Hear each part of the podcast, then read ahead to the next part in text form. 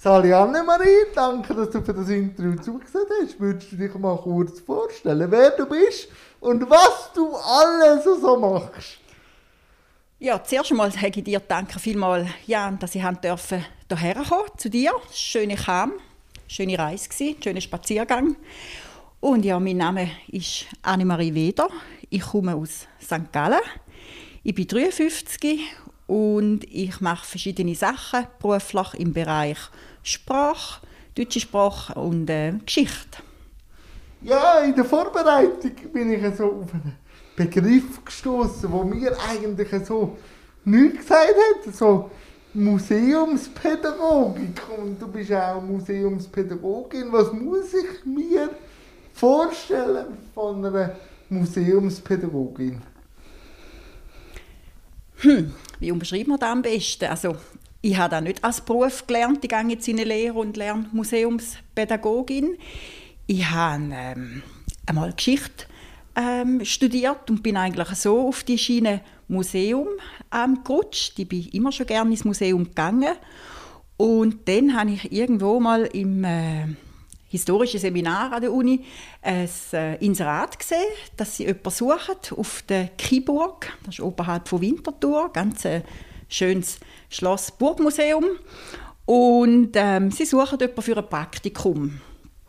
Und dann habe ich gefunden, hm, ich glaube, das wäre etwas für mich. Weil ich so, Burgflorein-mässig, oder?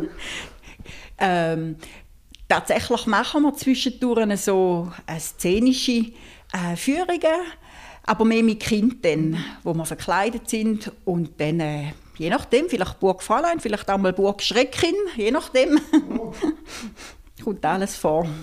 Sehr schön. Und wie geht man denn so an einen Workshop und so an? Wie macht man das Museum lustig? Vor allem jetzt für Kinder, aber auch gleich äh, so der Mix zwischen ein bisschen älteren Personen und den Kindern, den Spagat zu bekommen. Hm, also ich glaube, Stichwort ist da wirklich, dass man adressatengerecht etwas vermittelt.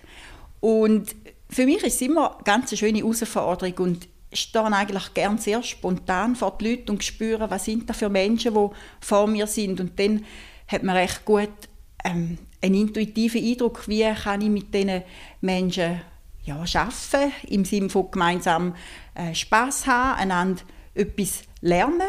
Man lernt immer auch gegenseitig. Das ist wirklich super im Museum und die kühlsten Fragen kommen oft von Kindern, wo man dann nachher denkt, wieso habe ich mir das noch selber nie überlegt.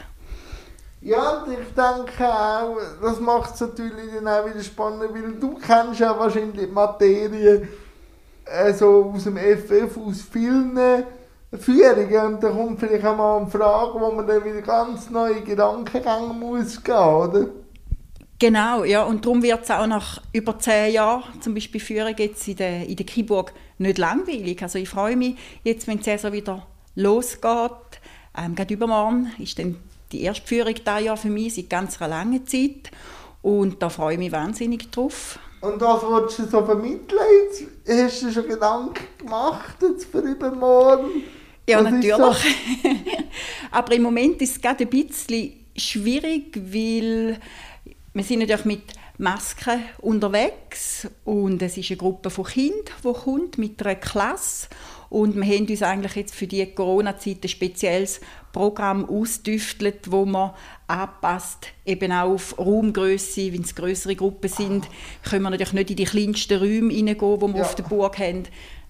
Ja, da sind wir gut unterlegt. Und unterwegs. Was, was hat dich denn so fasziniert an der Geschichte, an der Historie, dass du überhaupt so wie gekommen bist?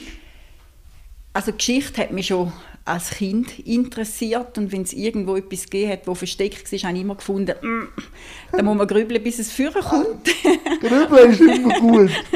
genau, das mache ich heute noch sehr gern und so ist eigentlich der Wunsch entstanden, irgendwann dann gleich einmal noch Geschichte können zu studieren und es ist für mich immer klar gewesen, ähm, dass es nicht einfach äh, nur Geschichte ist von, ja, ganz jetzt aktuelle Geschichte, die mich interessiert, sondern durch das, dass ich gerne lese und früher auch gerne so Historienromane gelesen habe, ja, habe ich eben auch Interesse gehabt. Am Mittelalter, genau. Ja. Und wie kann man denn das mit dem Deutsch auch verbinden?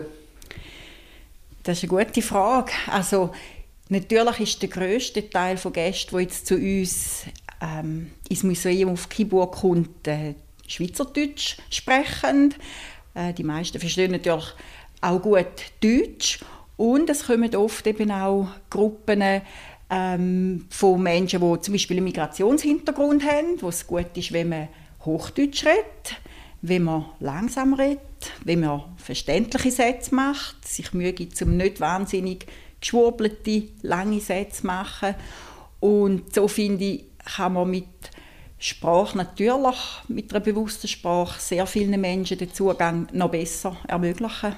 Was bedeutet dir denn Sprache? Oh, ich finde Sprache wunderbar. ich spiele gern mit Sprache. Ich schreibe oft auch für mich einfach ganz privat, wo in meiner Schublade äh, bleibt, einfach so zum gewisse Gedanken sortieren oder etwas ausprobieren mit Wort. Aber es ist natürlich auch ein großer Teil von meinem Job. Willst du mir den Job ein bisschen beschreiben? Also der eine Teil ist eben ja. im Museum, genau. Und dann ähm, bin ich auch Deutschlehrerin, also Deutsch als Fremd- und Zweitsprache. Ah, okay. Und äh, dann in meiner Selbstständigkeit tue ich auch Text schreiben für andere Leute oder Text lektorieren und korrigieren für Kunden, ganz egal aus welchem Bereich, Wirtschaft oder soziale Institutionen. Und eben dann machen wir Info Easy.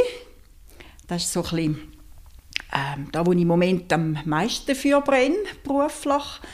Ähm, da geht es um leichte Sprache. Ja, dann bleiben wir doch bei der Lichtsprache. Wann bist du persönlich zuerst mal mit leichter Sprache in Berührung gekommen? Das war auch im Museum. Weil ja, im Museum geht es darum, wie kann man etwas, wo vielleicht komplex ist, möglichst einfach abbrechen, um es, eben, wie ich vorhin schon gesagt habe, für viele Leute zugänglich zu machen. Und natürlich läuft auch ganz ein Haufen nonverbal und indem, dass man einfach offen auf die Leute zugeht und einfach mal spürt, was interessiert die Leute, wo zieht die Leute her und sich dann so darauf einlädt. Und dann halt eben auch die Einfachheit von der Sprache. Und da haben wir oft dann Gruppen gehabt, Asylanten auch, die in der näheren Umgebung gewohnt haben, die dann können zu uns auf Kiburg kommen wo ich dann gemerkt habe, da musst du jetzt gerne das Gefühl haben, kannst irgendwie in einer Stunde zack, zack, zack, überall durch und einen Haufen... Und alles erklären genau. oder so, sondern man muss da vielleicht... Viel zeigen, viel anlangen und ja. vor allem einfach langsam und einfach.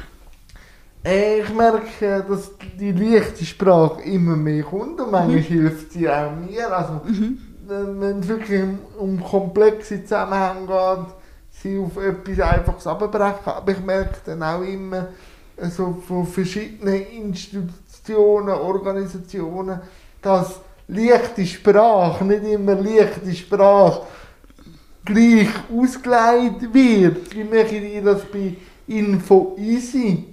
Äh, Tun die das selber so entwerfen oder halten die euch an gewisse Regeln? Und wenn ja, an welche? Also, wir kontrollieren uns gegenseitig. kontrollieren. Wenn ich sage «mir», dann sind das meine Kollegin Andrea Stärchi, ähm, die mit mir zusammen InfoEasy gegründet hat. Und wir haben uns kennengelernt in Olten an der Fachhochschule. Und wir haben beide ähm, den CAS-Lehrgang adressatengerechte und barrierefreie Kommunikation beleidigt. Und dort in einem Modul haben wir uns kennengelernt. Und auf der Zugfahrt nach St. Gallen, auf dem Highway, haben wir gefunden, wir müssen etwas machen. Und wir haben schon ein bisschen, ähm, den gleichen Grundgedanken natürlich, äh, wie legen wir leichte Sprache aus. Da gibt es verschiedene ähm, Meinungen darüber, äh, Regelwerk, also nicht eins, das fix ist, aber es gibt so ein verschiedene äh, Schulen und ja, da gibt es vielleicht manchmal Streitpunkte, wie, wie trennen wir Wörter voneinander ab, dass sie gut erkenntlich sind, ist jetzt da ein Bindestrich oder ist jetzt da ein Mediopunkt und so weiter. Aber für uns ist wirklich die Hauptsache, dass wir bei der leichten Sprache darauf schauen, dass die Sätze möglichst kurz also kurz sind und immer nach der gleichen Struktur aufbauen. Und ich bin ein bisschen auf Info easy geschneuert. Ah, was, ist denn, was ist denn euch wichtig? Welche Informationen wollt ihr denn geben? Weil alles kann man gleich abbilden. Aha. Vom Spektrum her meinst du, Ja. von den Themen? Also wir möchten möglichst breit sein, weil wir natürlich auch wissen, dass unsere Lesergruppe ganz verschiedene Interessen hat. Unser erster Gedanke war mit dem Corona, dass es jetzt wichtig ist, dass Leute verständliche Informationen haben über das Virus. Und wie breit ist denn das Spektrum von der Leserschaft? Also es geht über Sport, da haben wir bis jetzt sehr, sehr wenig gemacht. Aber da sind wir schon konkret angefragt worden, könnt ihr nicht einmal bitte etwas über Sport machen. Dann ist es natürlich auch so, dass man persönlich etwas besser kann in leichte Sprache übertragen kann, wenn es einem interessiert.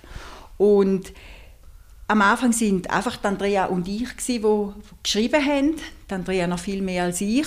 Und dann hat es Leute gegeben, die auf unsere Plattform gestoßen sind und gefragt haben, ob sie mitmachen dürfen. Und da wollen wir eigentlich den Leuten, die schreiben, auch ein die Freiheit lassen, über, Über was, dass sie schreiben. Ja. Und eben, es wird dann auch verlinkt und alles, also äh, in der Infobox.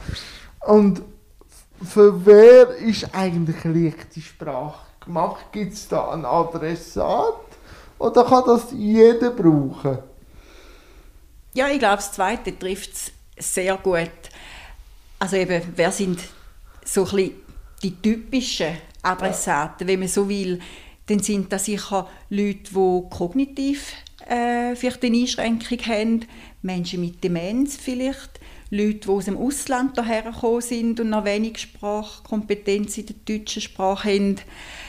Ganz äh, verschiedene Menschen, die leichte Sprache brauchen, damit sie können selbstständig einen Text erfassen und auch verarbeiten und dann, auch handeln, je nach Aber es Informationsgehalt. tut ja auch, äh, es macht dann Barrieren auf. Und es ist wirklich barrierefrei und jeder kann Richtig. sich dann auch an dem Diskurs mit äh, argumentieren auch. Und dir ist auch Inklusion wichtig, habe ich so gesehen. Ja, das ist mir sehr wichtig. Was, und das ich, ich weiss, auf was du auszielst, aber Inklusion ist auch ein Begriff, wo jeder anders auch ein bisschen deutet. Was ist denn für dich Inklusion? Oder Teilhabe? Jeder darf und kann alles. Manche brauchen ein bisschen mehr Unterstützung dazu, aber grundsätzlich soll die ganze Vielfalt von Angeboten, die rum ist, einfach für möglichst alle nutzbar sein.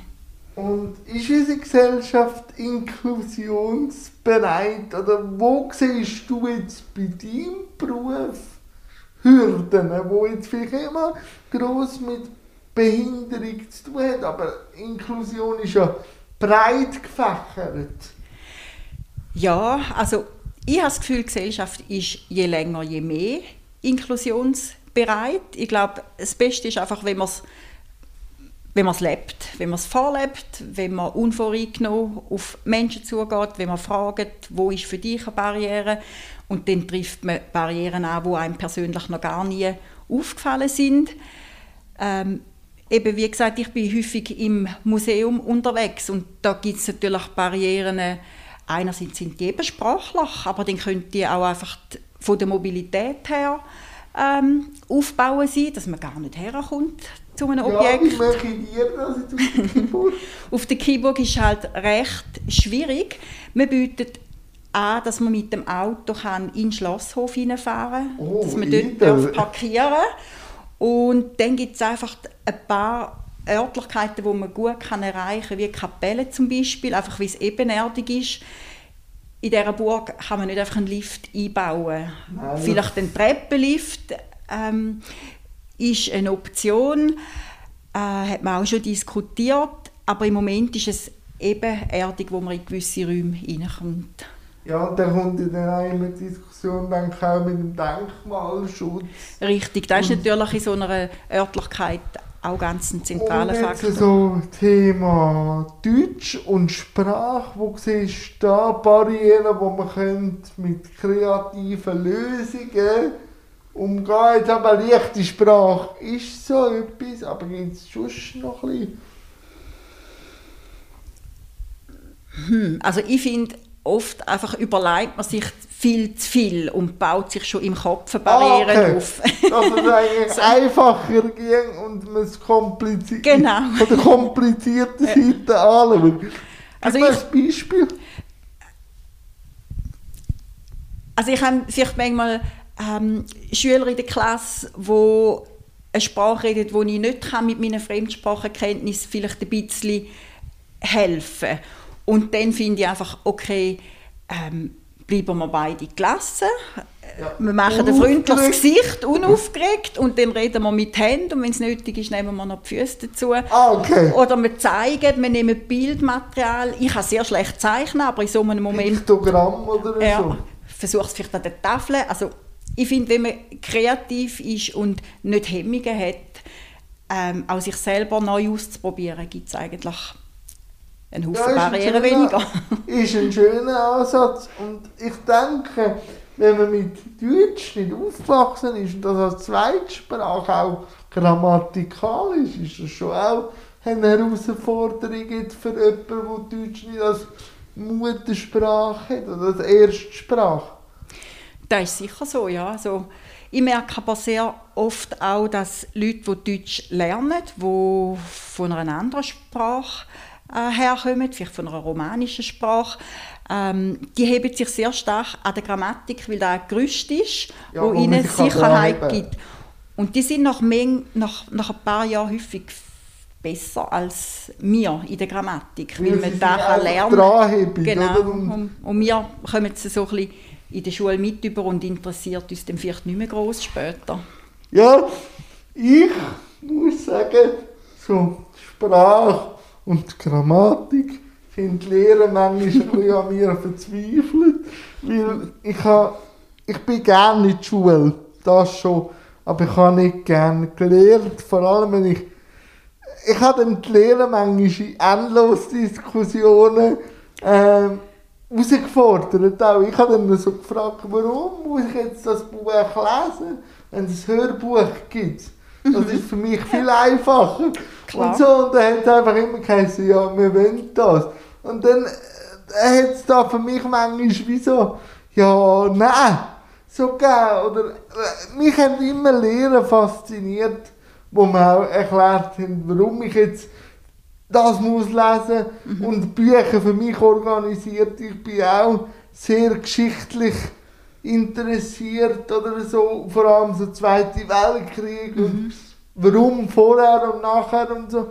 Da hat einfach Bücher organisiert, wo es kein Hörbuch gibt, aber gleich themenspezifisch mich interessiert hat. Ich habe immer dann gelernt, wenn es mich interessiert hat und nicht einfach, wenn es um Wissen vermitteln gegangen ist, wo ich denke, ist beim Rechnen genau das Gleiche gewesen. Ich habe das in der Tasche rechnen. Genau. Warum muss ich jetzt das lernen, oder? Wie gehst denn du als Lehrer oder Lehrerin an so Schüler an? Also die Schüler, die ich unterrichte, sind in der Regel erwachsen. Okay. Ich habe zwei Mädchen, die ich noch unterrichte. Ähm, Im Moment, oder ja, schon seit einem Jahr, online. Die gehen aber hier in die Schule und es ist mehr noch ein Ausgleich und auch eine Aufgabenhilfe eigentlich. Aber die Erwachsenen, die dann in die Sprachkurs oder vielleicht auch in einen Privatkurs kommen, die möchten Deutsch Ah, lernen. okay, ja, dann. Dann ist es, und gut, es gibt auch solche, die mühen, Ja. wenn man hier in der Schweiz möchte leben und ähm, als Migrant daherkommt, ist natürlich die Erwartung da, dass man sich integriert und Sprache ist natürlich das Mittel für Integration. Und die müssen nach einem gewissen äh, Zeitrahmen ein bestimmtes Niveau erreicht haben. Und wenn sich da jemand verweigert und sagt, ich brauche Ja. das nicht, dann ist es schwierig. Also man kann sich nur selber motivieren.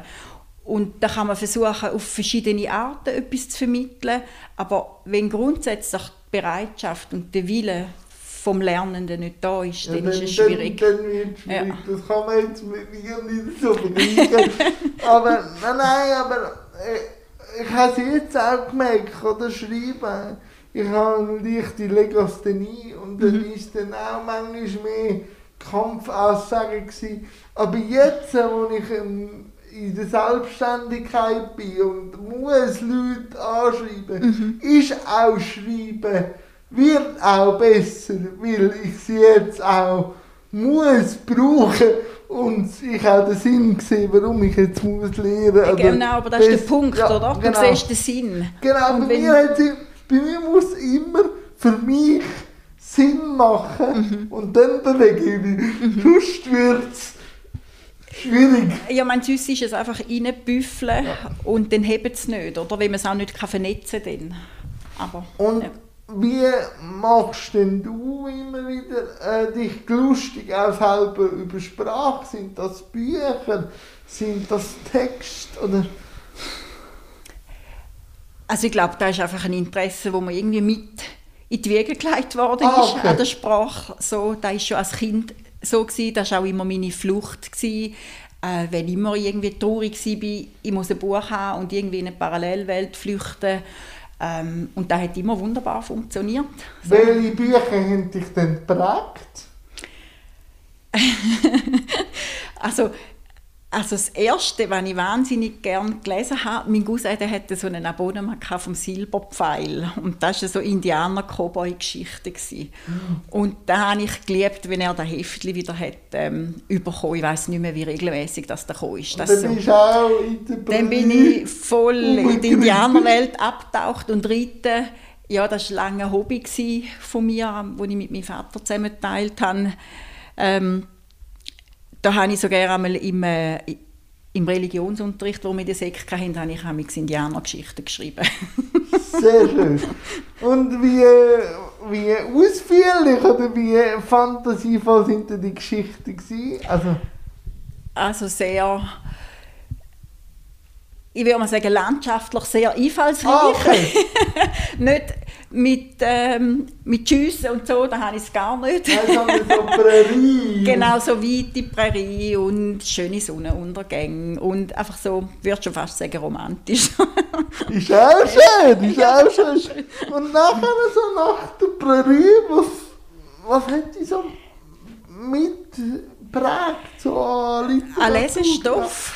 Ähm, dann hatte ich die Bücher gerne von der Evelyn Hasler. Ähm, der rote Seidenschal zum, Be zum Beispiel. Ähm, ich habe gerne die Heidi-Bücher gelesen.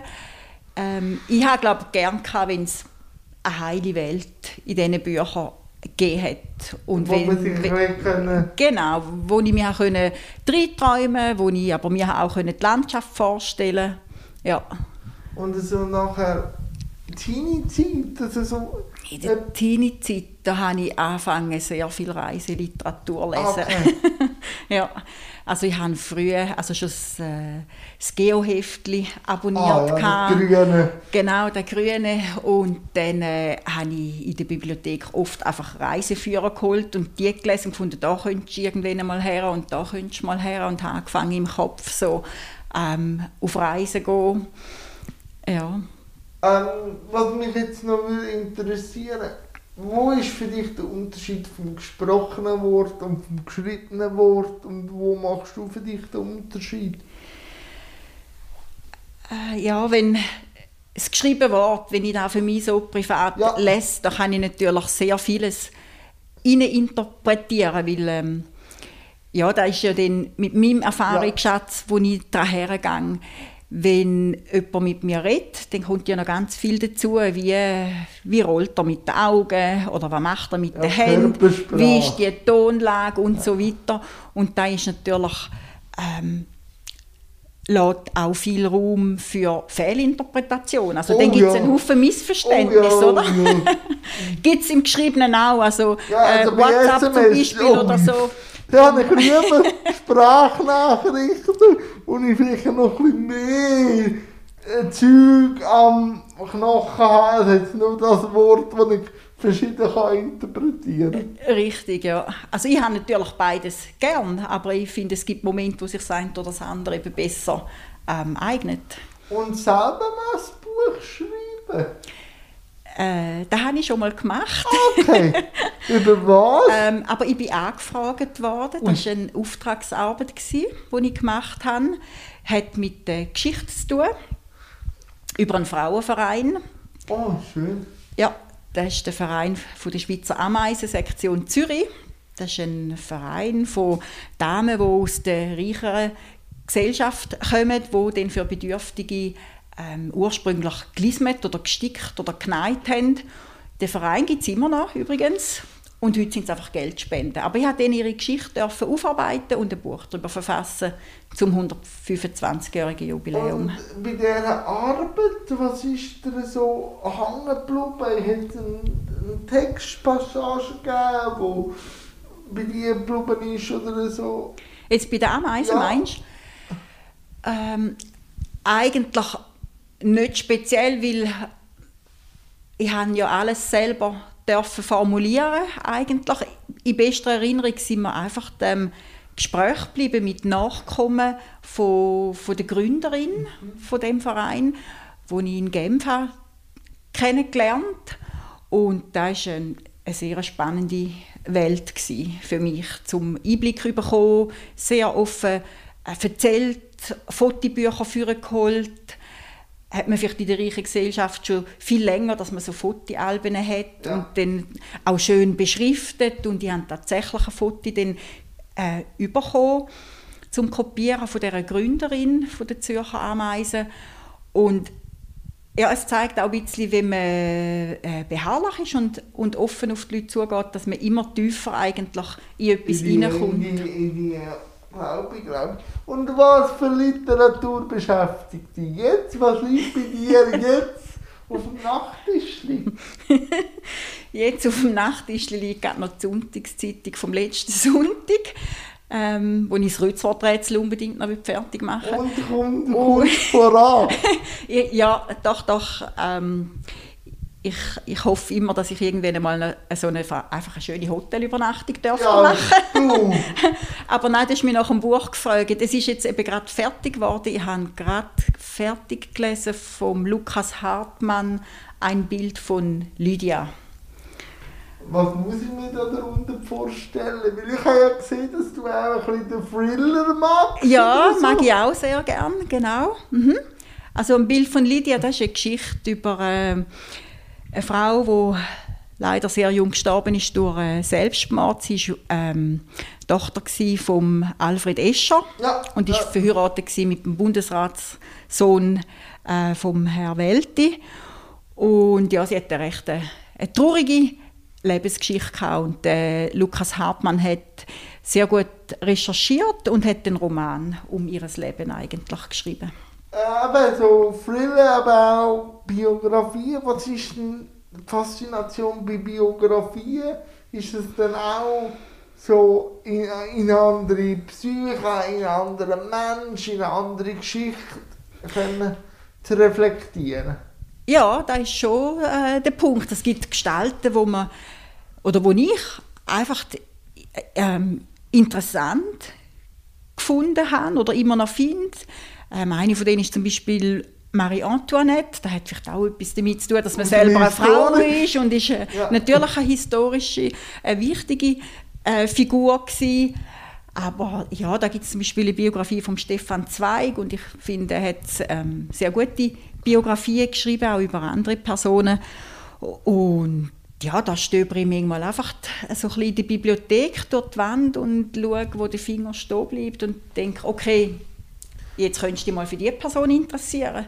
Mich interessiert, also jetzt gerade momentan nicht, aber was mich ein bisschen prägt hat, sind so Musiker oder Musikerinnen mhm. Biografien, mhm. wo ich dann immer so dann auch sehe in den Biografien, sie haben eigentlich alles, sind Weltstars und haben irgendwie mit Depressionen oder so zu kämpfen. Und dann denke mhm. ich immer, aber Glück hängt nicht davon ab, was man erwirtschaftet oder auch welchen Standard man in der Gesellschaft hat, sondern das Glück kommt von innen und man muss und kein Reichtum oder keine ähm, Anerkennung kann dir das füllen von außen, sondern es muss von innen kommen. Ob jetzt das der Bruce Springsteen ist oder der Johnny Cash im ganz grossen Sinn, wo immer noch auch in den späteren Jahren mit ähm, einem Kindheitsereignis zu kämpfen hatte, wo man dann sich auch wieder fragen kann, dass er nachher so bekannt wurde, ist, kommt wahrscheinlich auch aus dem Schmerz, so nachher das Schaffende. Aber das sind immer Suchende gewesen. Mhm. Trotz, das stimmt. trotz, dass sie so eigentlich wie mit mein Leben oder so kein Geldproblem hatten, aber es sind andere Probleme und das beschäftigt mich manchmal heute noch. Mhm. Ja, und für sie ist natürlich die Musik wahrscheinlich eben das Mittel, um den Schmerz zu verarbeiten. Und wenn noch schön tönt, dann interessiert es dann beide die Öffentlichkeit. Auch, oder auch die Stärke von einer Tina Turner, die eigentlich durch die Hölle gegangen ist mit ihrem Ex-Mann, aber gleich aus dem raus nachher Stärke gehabt und dann auch ein äh, Vorbild für eine Frauenbewegung war. Ja, ich mag sie sehr gerne. Ich bin auch am Konzert von der Tina Turner. Mhm. Und ich finde vor allem die, ihre frühe Phase, auch dort, wo sie noch mit dem Ike, Ja. mit ihrem Mann zusammen war, das ist eigentlich die Musik von ihr, die ich, wo mich persönlich am meisten anspricht. Ja, so. die Power und Genau, wo man die Kraft so spürt und die Energie und dafür, ja. Ja, nein, und bei den Thriller, welchen hätte ich so in Band gezogen? Also ich bin eigentlich ganz schlecht in mir Titel merken, wenn ich in der Bibliothek im Online-Katalog suche, dann bleibe ich immer bei Karin Slaughter hängen. Äh, Ich finde, sie schreibt sehr spannend. Sie ist, wenn ich es richtig im Kopf habe, selber ähm, Gerichtsmedizinerin oder zumindest Ärztin gewesen früher und weiß sehr genau, was sie ähm, beschreibt. Und ich finde die Plot, wo sie verfasst, finde ich immer sehr spannend, aber nicht, nicht so ähm, kaltblütig, brutal. So. Einfach äh, sehr spannend. Moment, momentan bin ich bei einer Krimireihe von Andreas Gruber. Das ist ein österreichischer Autor, wo auch sehr diverse, einen diversen Cast hat, mit Ecken und Kanten. Und halt, ich bin halt ein riesen Freund von Stephen King. Von ihm habe ich noch gar nie etwas Noch gelesen. nie gelesen, der kommt aber auch mein einer von meinen Lieblingsfilmen, wie auch Lieblingsbuch her. Das heißt Sie oder das Buch heißt Misery, wo halt für mich immer ein bisschen autobiografisch ist mit Machtverhältnis oder jemand kommt in einen Schneesturm, wird verletzt und wird von einer Krankenschwester bei sich daheim gepflegt. Und sie ist aber auch der grösste Fan von ihm, weil er eine, eine Romanreihe geschrieben hat. Und ähm, dort passiert dann noch etwas, wo sie nicht ganz einverstanden ist. Und nachher kommt er aber nicht frei, weil sie will dann, dass er ihr ein Buch schreibt. Und ein bisschen aus diesem Machtverhältnis äh, habe ich aus meiner Institutionszeit halt auch immer so einen Anlaufpunkt, der mich auch immer wieder triggert. Ja, Äh, da was- kommt man wieder zurück auf. Genau, genau.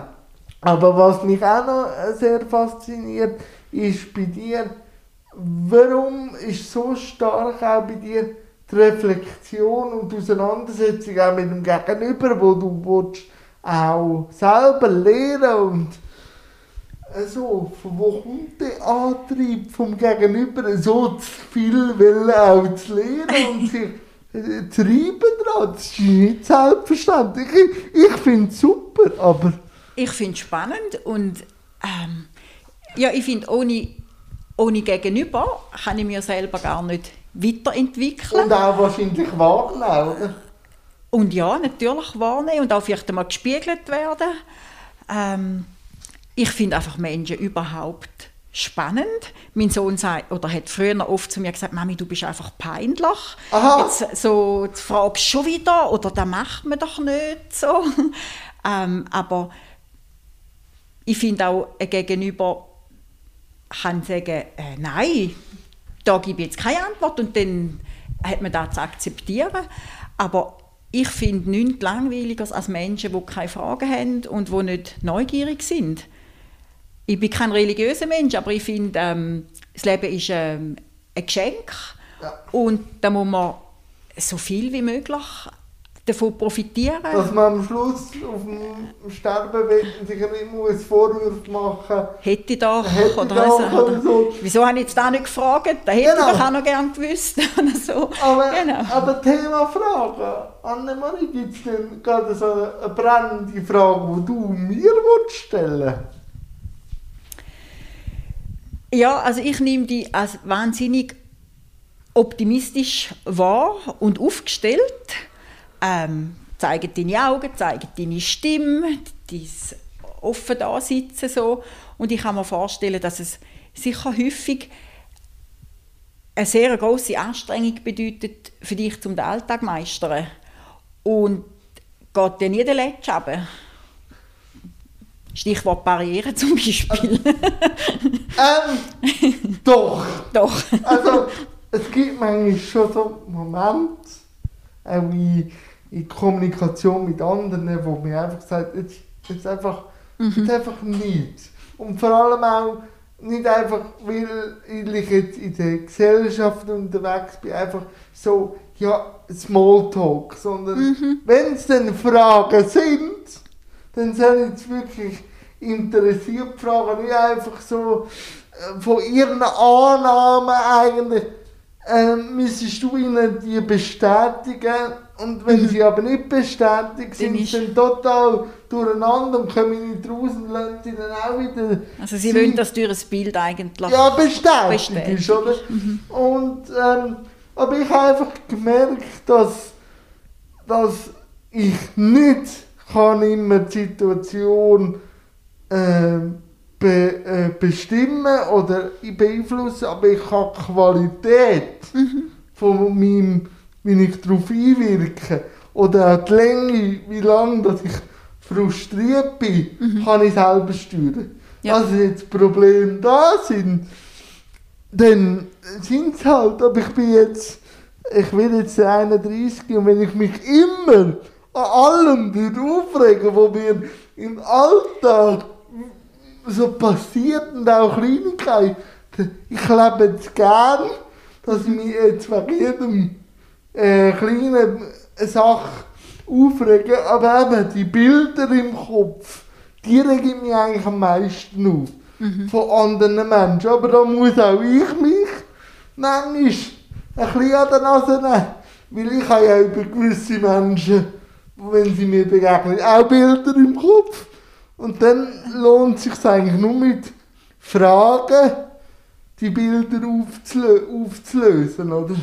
Genau, ich finde, das ist eben enorm wichtig, dass man sich auch selber bewusst ist, dass man so Schubladen Immer, hat. immer, oder? Und dass Darum- man es auch realisiert und dann auch hinterfragt, wieso mache ich denn da? Wieso habe ich das Gefühl, ich muss irgendwie etwas einordnen? Ja, ich glaube, da ist es aus dem Sicherheitsaspekt raus. Weil alle, was es Oder nur... wie es so schön einfach ist, oder? Es ist, es ist einfach und man kann sich dann irgendwie einen Reim drauf machen. Darum, darum sage ich auch, habe ich nicht so das Problem, dass man mich anschaut.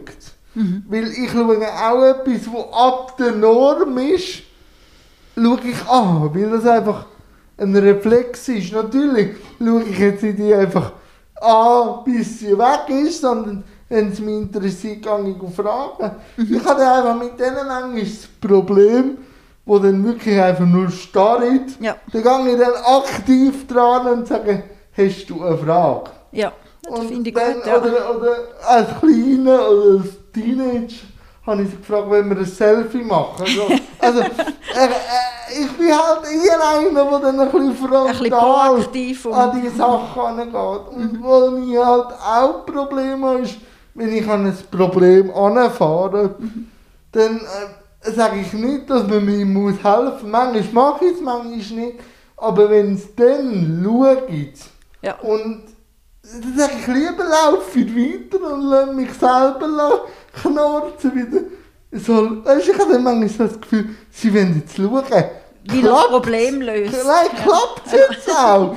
Ja. Dann denke ich mir, nein, wieder kommt der Vorführeffekt in der Schule und dann sage ich immer, geht weiter oder helfen mir oder lassen sie, oder?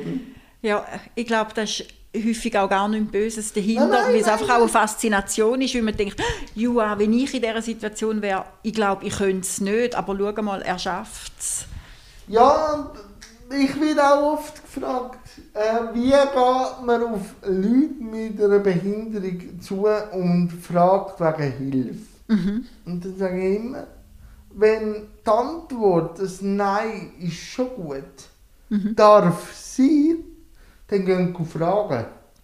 Wenn ihr aber euch ein Bild habt, der jetzt im Rollstuhl, der braucht jetzt einfach zwangsweise meine Hilfe, dann können wir eine Quittung schon über.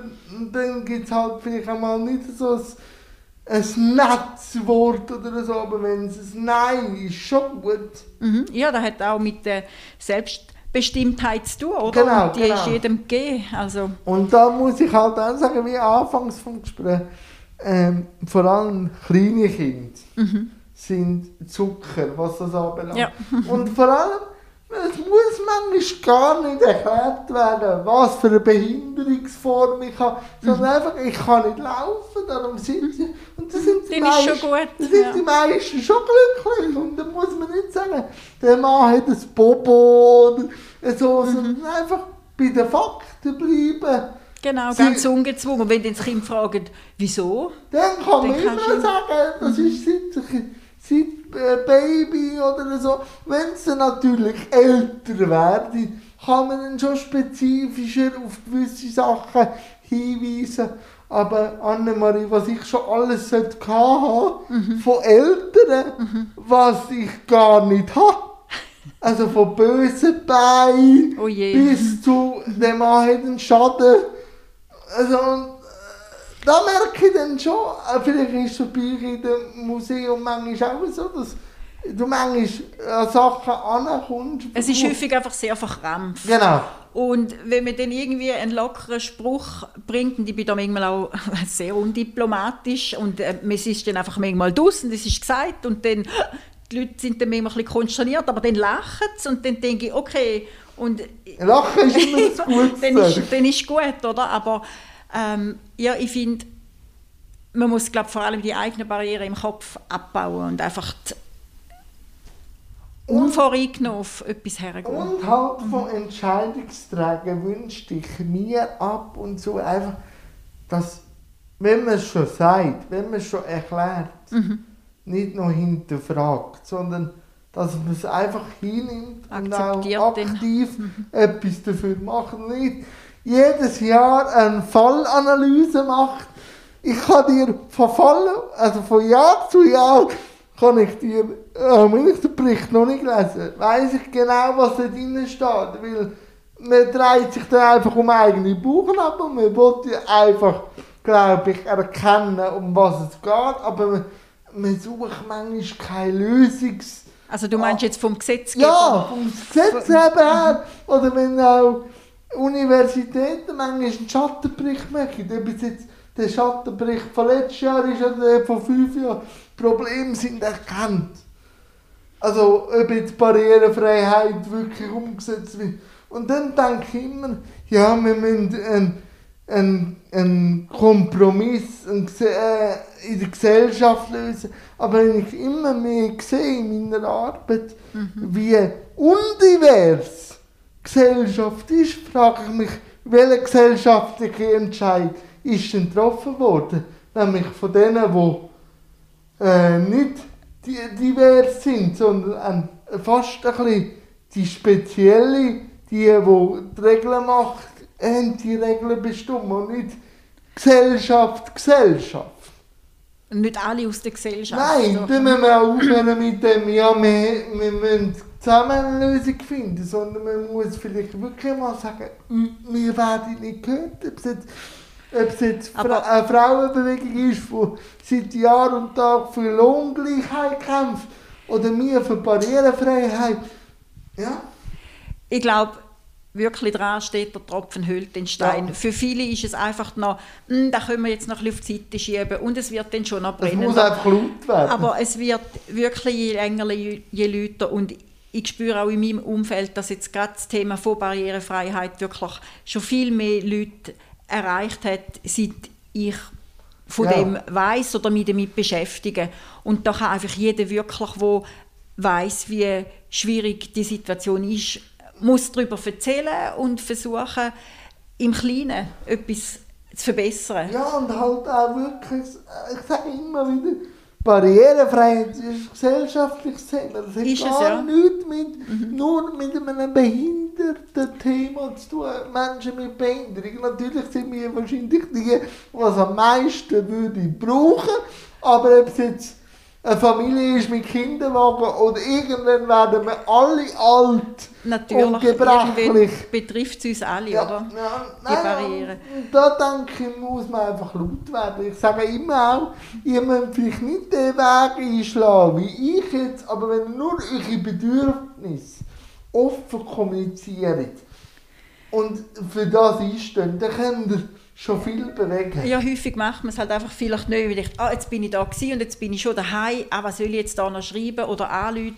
Manchmal geht es um WC, manchmal geht es um den Eingangsbereich, um, versch- um so verschiedene Sachen, aber ich glaube, Institutionen wären auch häufig froh, wenn man sie darauf hinweist, öfters, weil je mehr dass sie es hören, umso größer ist das Problem. Ja, und halt auch wirklich Sichtbarkeit generieren. Halt wirklich, wenn die Bushaltestelle nicht barrierefrei ist, so lange immer wieder verstopfen, dass die Verhältnismäßigkeit so aufgeht, dass der Gesetzgeber muss etwas machen. Äh, Sie müssen ja auch, oder? Also Ja. UN-Behindertenrechtskonvention. Und dann ist einfach die Frage, wo fängt man überall an und wo macht es am meisten Sinn? Ja. Und natürlich ist es häufig auch eine Kostenfrage, wie setzt man die Mittel ein und wie groß sind die Budget. Aber sie sind gezwungen, oder? Die Öffentlichkeit Ja, bei und ich glaube jetzt auch durch den integrativen Schulansatz, wo ich ja immer noch sehr dafür bin, werden natürlich auch viel mehr selbstbewusste Menschen mit Behinderungen kommen, die sagen, wir sind da, jetzt müssen wir etwas machen. Also ich erfahre sehr viele Menschen mit Behinderung als extrem selbstbewusst. Ja. Und ich finde es auch gut, dass sie sich dann stark machen für die Menschen, die die Stärke vielleicht nicht haben, die aber gerne möchten profitieren. Finde ich extrem wichtig, weil das ist am glaubwürdigsten. Oder? Wenn ich hergehe, äh, dann ist das eine nette Geste von mir, aber es ist, wird dann Ja, nicht so also, ernst ja. wahrgenommen, wie wenn, wenn du hergehst und sagst, «Schau, ich habe da ein Problem, ich kann da nicht zum Bus aussteigen, ich wohne aber da. Und das äh, macht natürlich wieder Klammern äh, zu vom Mitte vom Gespräch, dass leichte Sprache auch denen, die vielleicht sich nicht so können, verbal äußern gleich das Werkzeug überkommen an die Informationen und sich dann in ihrem äh, Wirkungsfeld gleich betätigen Und so Genau. wird natürlich Bewegung breiter, Ja. oder? Also jetzt nur die Gal- Galionsfiguren, die man kennt, wie mich oder so, sondern in der Breite, im Mhm. Alltag muss es gehen. Das ist eben auch super Info easy, oder? Das ist auch ein Anliegen von uns und wir sind tatsächlich mit Pro Infirmis dran und äh, haben jetzt einen Kurs aufgeleistet für Selbstvertreterinnen und Selbstvertreter. Wie schreibt man, wie schreibt man einen guten Text? Und da starten wir. Wir haben schon einen, einen ähm, Kick-Off und wissen, wie viele Leute das jetzt möchten mitmachen und starten dann Anfang Mai mit unserem ersten Kurs, wo wir schon fünf Anmeldungen haben von Leuten, die mit uns lernen. du mich immer auf dem Laufenden behalten. Das interessiert mich auch Mhm. sehr stark und eben auch, auch kognitiv äh, ein bisschen stärker beeinträchtigt. Die kommen langsam und sagen, wir sind da. Ja, also was wir auch festgestellt haben, ist, ähm, Menschen mit Beeinträchtigung insbesondere sind eben sich gar nicht gewöhnt gewesen, dass es ein Angebot für sie Mhm. gibt und bis wir jetzt da so ein bisschen breit getreten Ja, haben und publik gemacht haben, haben. ja, braucht es einfach auch ein bisschen Zeit, oder? Aber die Rückmeldungen von denen, die es dann entdeckt haben, sind so ähm, positiv und es ist auch schön zum Lesen, was da häufig Ritter kommt, dass einfach nur schon da allein Ja, Motivation das- wieder ist. Ja, motiviert. Ja. Und was steht jetzt bei dir so in der Zukunft da? Jetzt haben eben morgen die... Ähm, Genau, wieder mal auf die Keyboard, Burg. Ja. Ja, richtig. Etwas ganz anderes. Ähm, nächste Woche habe ich dann wahrscheinlich ein paar Tage Ferien. Das ist schön. das ist schön, genau. Und äh, dann ähm, kommen auch Bücher mit natürlich, aber Was dann... kommt mit? Ist schon etwas gepackt. ich, ich träume immer noch, dass ich die Reise, die ich letztes Jahr nicht habe können antreten nach Usbekistan und Kirgisistan, dass ich Oh, die mal noch machen kann. Und ähm, werde sicher die zwei Reiseführer wieder mitnehmen und dann ähm, irgendwo auf einem schönen Platz im kleinen Camper sitzen und ein bisschen träumen von wieder mal noch weiter können wegzugehen. Da bringe ich einfach nicht ganz weg. Mit dem Reisefieber bin ich genauso geboren wie mit Ja, aber das ist auch das Feuer, wo, Genau. wo immer wieder... Ja, und äh, dann wieder frische Energie tanken. Für Zum den, den Mai für den Kurs. Richtig, Freue so ist es. Mal Annemarie, wir waren eigentlich fast am Schluss. Wir haben schon 51 Minuten. Wahnsinnig schnell jetzt- vorbeigegangen. Ja, das ist immer ein gutes Zeichen. Ähm, wenn du noch etwas hast, wo du willst, äh, mitgeben auf den Weg, dann darfst du das. Und sonst tue ich mich recht herzlich bedanken und bin froh, sind wir miteinander vernetzt. Das freut mich auch. Ja, ich finde es cool, dass du auf mich gestoßen bist. Und ich glaube, ich habe genug geschwätzt. Danke vielmals. Danke dir.